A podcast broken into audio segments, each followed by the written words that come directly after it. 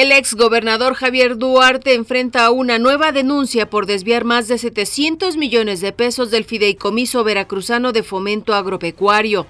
Andrés Manuel López Obrador acusa al mandatario veracruzano Miguel Ángel Yunes de enriquecimiento ilícito.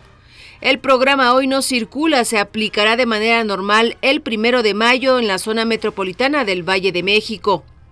El presidente de Estados Unidos, Donald Trump, afirma que en sus primeros 100 días de gobierno ha dado pasos históricos para el crecimiento económico, generación de empleos y la protección de su país. Le informó Noemi Castillo Vázquez.